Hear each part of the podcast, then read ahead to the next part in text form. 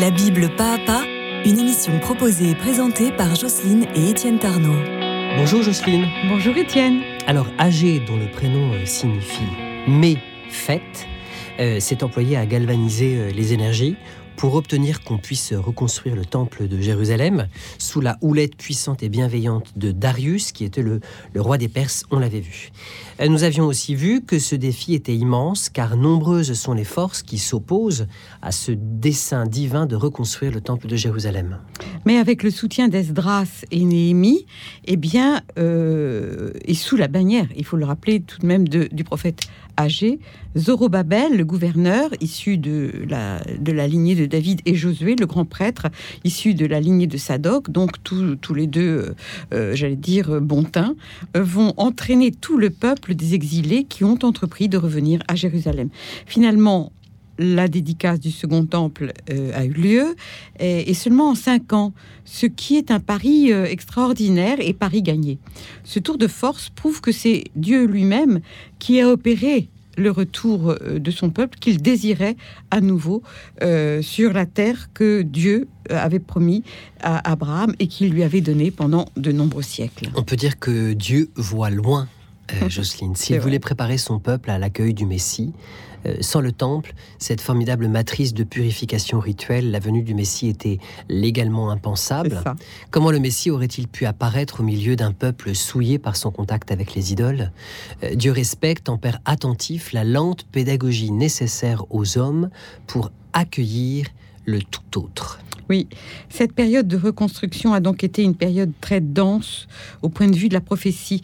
Et outre Agé, euh, le, hein, euh, le prophète, elle a vu euh, apparaître Zacharie et Malachi, les, ou Malaki, Malakia, euh, les deux derniers prophètes du canon biblique, qui sont tous les trois des prophètes post-exiliques, après du retour d'exil, des prophètes euh, qui encouragent Israël à se reprendre, à se remettre dans l'alliance, euh, euh, les prophètes du second temple, on pourrait dire, certes, mais surtout de la deuxième chance. Et Zacharie tient parmi eux une place extrêmement originale. D'où le titre de l'émission Zacharie et le Messie. Oui.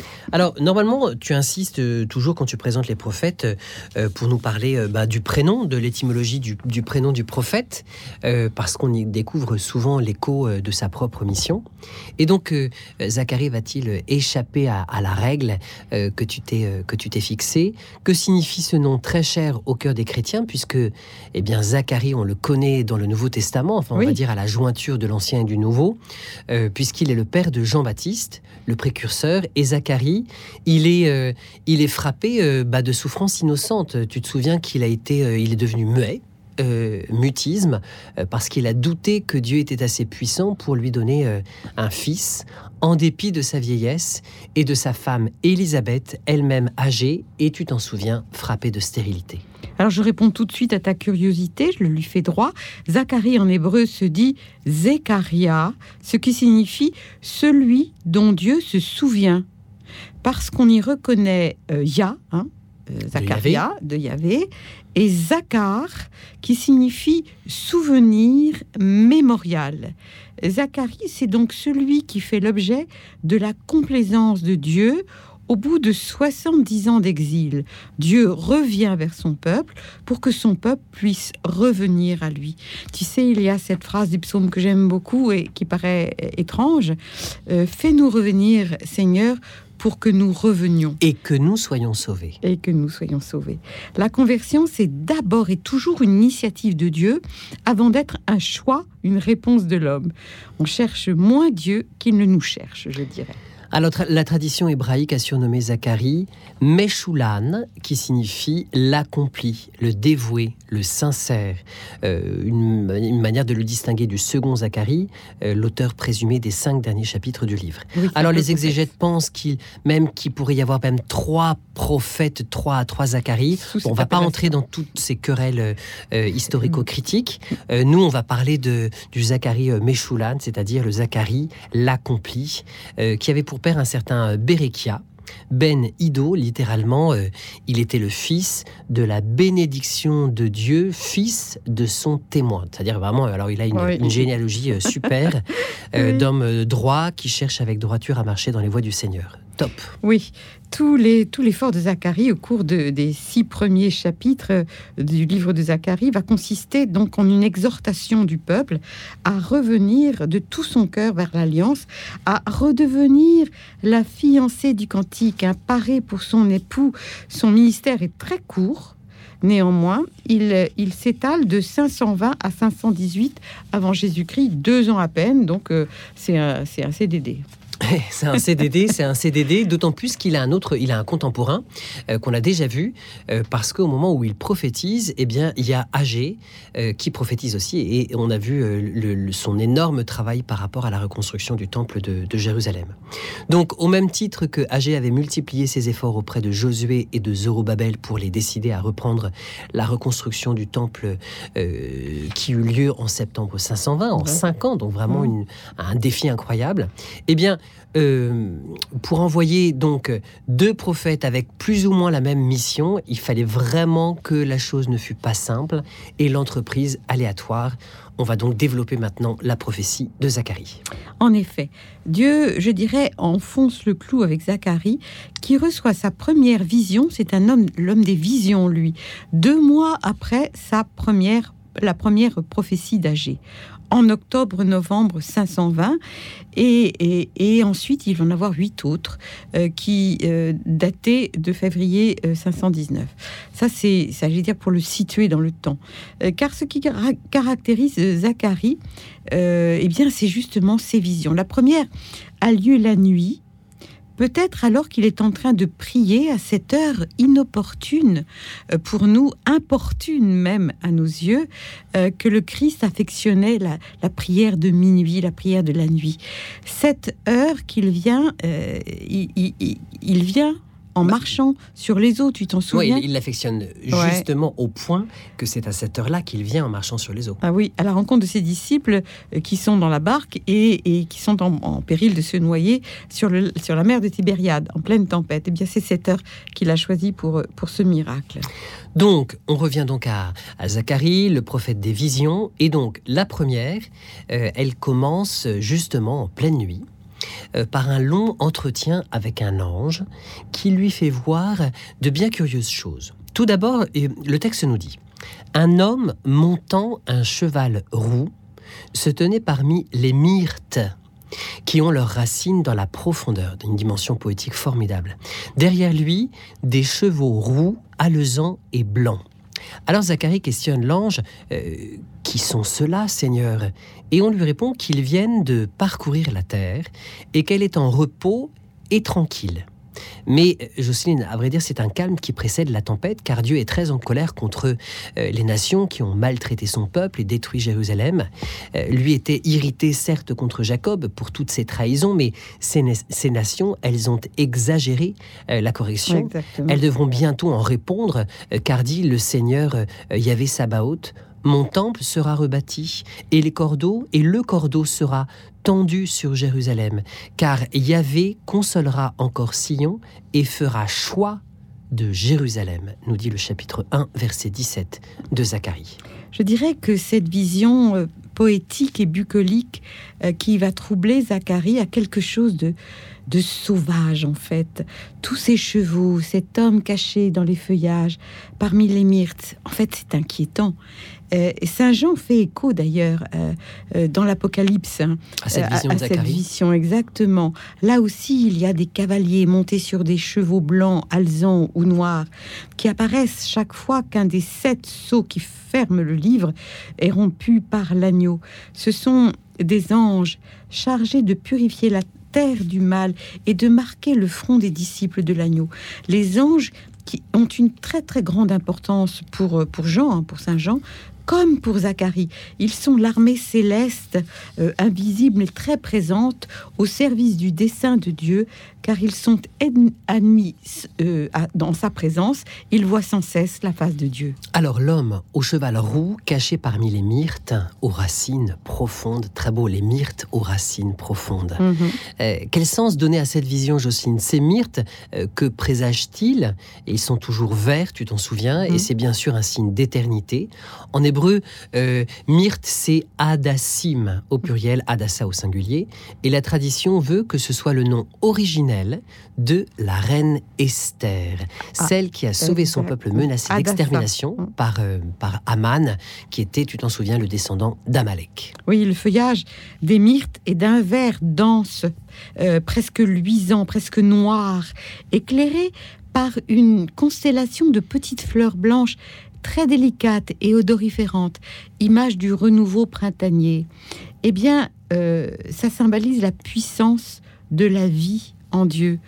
Euh, Dieu montre à Zacharie que son alliance et sa fidélité sont inébranlables comme ce ver profond, aux racines profondes, qu'elles sont la source de sa manière d'agir envers Jacob, mais que loin d'être inquiétantes, elles sont constellées de blanc de lumière, vision euh, qui appelle Zacharie à l'espérance. Et ainsi s'achève la première des visions. Et tout à coup, euh, Zacharie reçoit une autre vision. D'abord, quatre cornes, symbole des ennemis qui se sont relayés pour opprimer euh, Juda. Et ces quatre cornes, évidemment, c'est Assour pour l'Empire assyrien, Babylone, la Médie et la Perse. Mais voici que surgissent quatre forgerons armés d'outils qui s'attaquent chacun à une corne pour la jeter bas. Le dernier de ces forgerons qui façonne euh, le destin des peuples, c'est Darius, lequel financera le retour des exilés et la reconstruction du temple de Jérusalem. C'est alors que la vision se transforme, Étienne, pour faire place à un homme tenant un cordeau à la main. Zacharie le questionne Où vas-tu? Et l'autre de répondre Mesurer Jérusalem sa largeur et sa longueur. Si l'ange possède un cordeau, c'est que le décret de reconstruction de Jérusalem a sonné au ciel. Dieu a ouvert les portes de la miséricorde. Il séjourne parmi les myrtes, parfum de bonne odeur. Mais l'ange ajoute, Jérusalem sera une ville ouverte, c'est-à-dire le contraire d'une citadelle du judaïsme le plus étroit, le plus fermé, car Dieu mettra lui-même tout autour de la ville une muraille de feu pour la garder. Eh bien, Étienne, cette muraille de feu qui enveloppe Jérusalem, c'est le signe de l'Esprit Saint qui garde la ville céleste, celle qui descend du ciel, nous dit Saint Jean, toujours dans l'Apocalypse.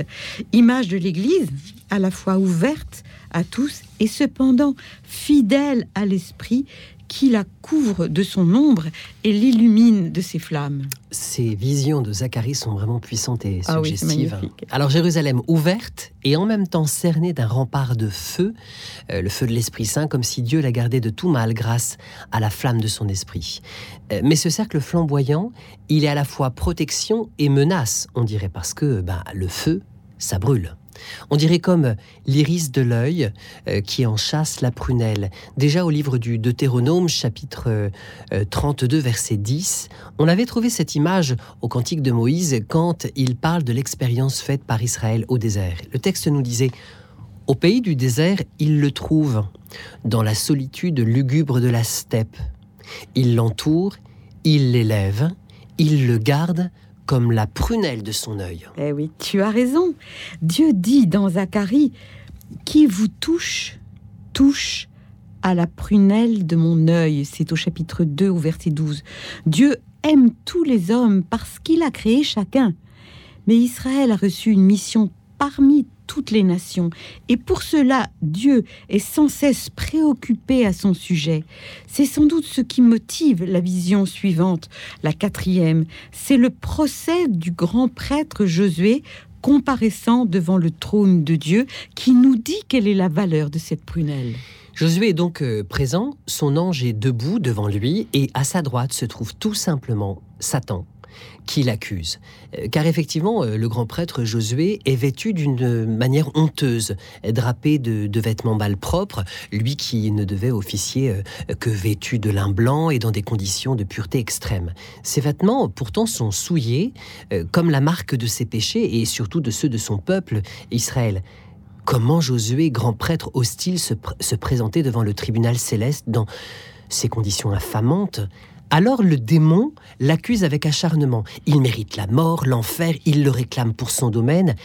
Même sa tiare précieuse et repoussante. Pourtant, l'ange s'interpose et il invective le démon. Que Yahvé te réprime, Satan. Lui qui t'a fait choix, il a fait choix de Jérusalem, lui. Celui-ci, dit l'ange, en désignant Josué, n'est-il pas un tison tiré du feu?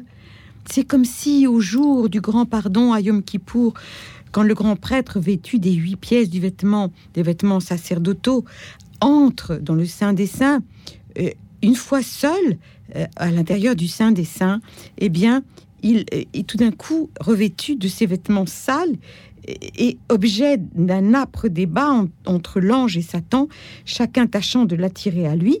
Euh, il est là, mais l'ange a le dessus. Et c'est vrai que Josué est une braise presque éteinte qui rougeoie à peine, échappée au feu de l'histoire. 70 ans d'exil, de quoi être anéanti. Toutes les nations au monde, toutes les civilisations étaient anéanties, mais pas euh, le peuple juif.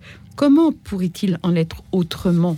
Et donc dans cette vision, coup de théâtre, Josué euh, va, être gracié, puisque l'ange euh, emporte sa, sa diatribe, son combat contre le, contre le démon, et l'ange ordonne Enlevez-lui ses habits sales et revêtez-le d'habits somptueux. Mettez sur sa tête une tiare propre. Alors l'ange déclare Vois, j'ai enlevé de dessus toi ton iniquité. Et devant lui on avance une pierre, la pierre unique précise le texte, celle où se trouvent gravés sept yeux, des yeux, et Dieu d'ajouter Voici que je vais graver moi-même son inscription, oracle de Yahvé Sabaoth. Et tandis que la cour céleste reste médusée devant une telle faveur, abasourdie par une telle mansuétude, la voix continue de proclamer à l'adresse du grand prêtre Josué Voici que je vais introduire mon serviteur. Et le terme, c'est germe stéma en hébreu, et avec une majuscule, ce qui est très rare aussi en hébreu. Et j'écarterai l'iniquité de ce pays en un seul jour. Ce jour-là, vous vous inviterez l'un l'autre sous la vigne et sous le figuier. Ce germe, évidemment, c'est le Messie. C'était donc la quatrième des visions de Zacharie, et mhm. on pourrait dire qu'elle est encore plus inouïe que, que, les autres.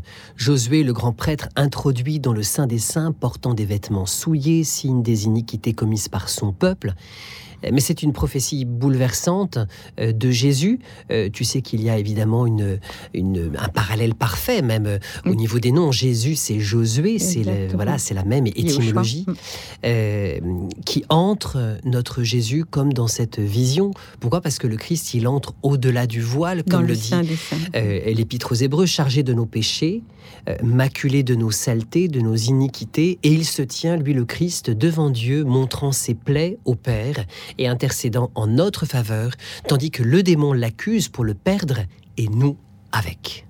Mais Dieu fait miséricorde. Le revêt de vêtements somptueux, son corps lumineux de ressuscité, il le couronne d'une tiare nouvelle en lui donnant un nom nouveau, celui de Curios, celui de Christ, de Messie.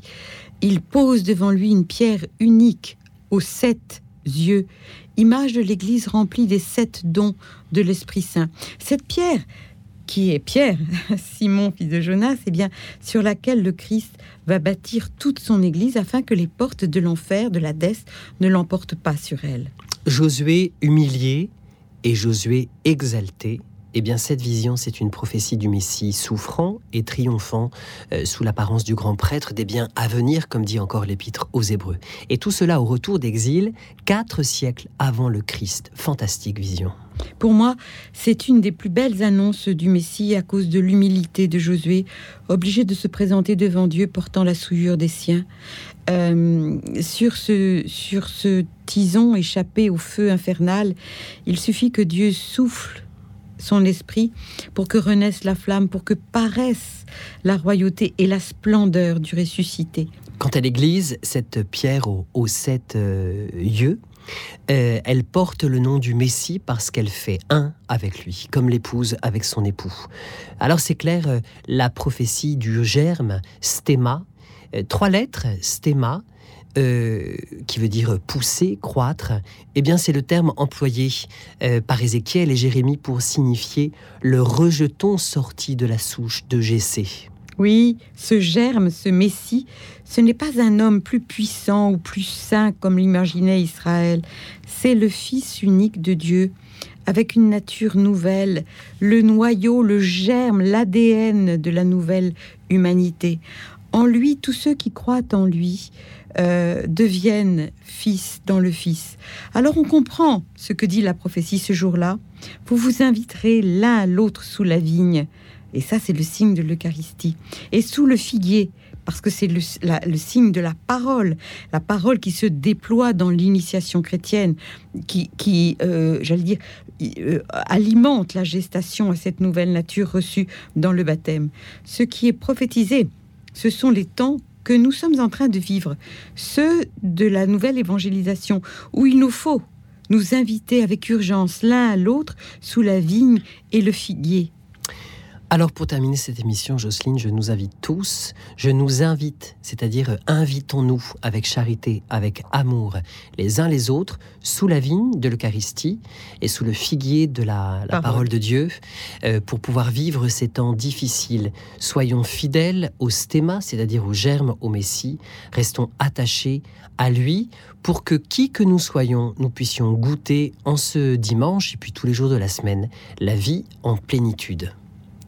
Amen. Amen. Alors, euh, pour terminer cette, euh, cette émission, euh, qui était donc sur le, le, prophète Zacharie, on va finir avec une, avec une chanson qui est un psaume qui s'appelle Exultant de joie, que vous pouvez réécouter sur ma chaîne YouTube Étienne Tarnot et sur toutes les plateformes de streaming et téléchargement.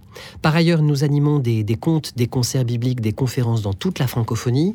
Si vous souhaitez nous faire venir dans votre école, collège et lycée, paroisse, groupe biblique, vous pouvez nous écrire au mail de l'émission bible pas à pas gmail.com bible pas à pas gmail.com Très bonne semaine à toi Jocelyne. Très bonne semaine à tous.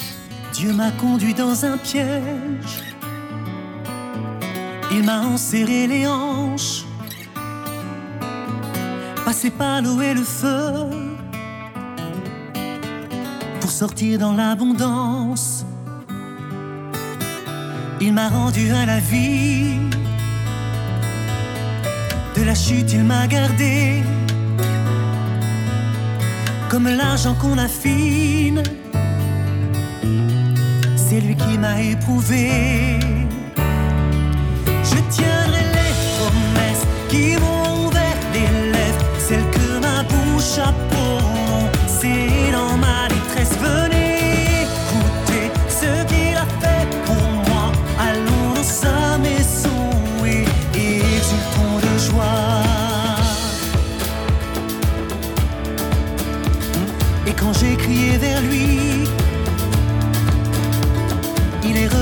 moi. Si j'avais désiré le mal,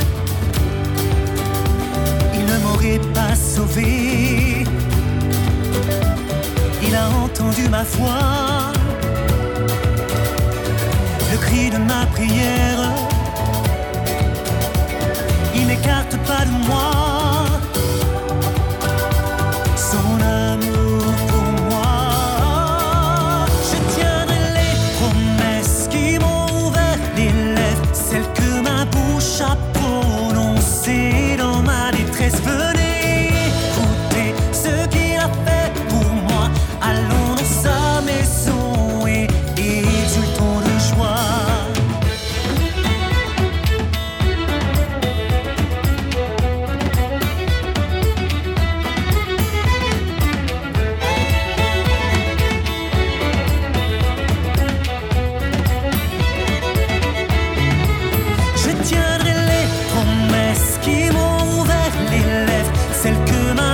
chapeau, non, c'est